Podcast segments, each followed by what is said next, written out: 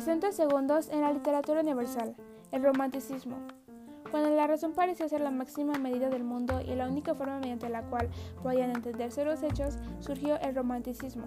Hacia finales del siglo XVIII y comienzos del XIX, el romanticismo fue un movimiento cultural que entendía que los sentimientos también participaban en la forma de entender el mundo. No solo era la razón la herramienta necesaria.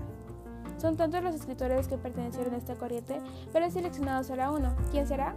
Te invito a que continúes buscando, pues hay muchísimos más escritores por descubrir y también maravillosos.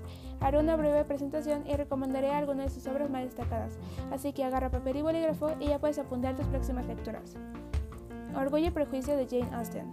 Novelista británica considerada como una de las grandes artistas clásicas de la época, sus obras son conocidas por la ironía empleada y por los temas del matrimonio en contexto de familias burguesas y la relación de estos con la moral, ya que ella nació en el seno de una.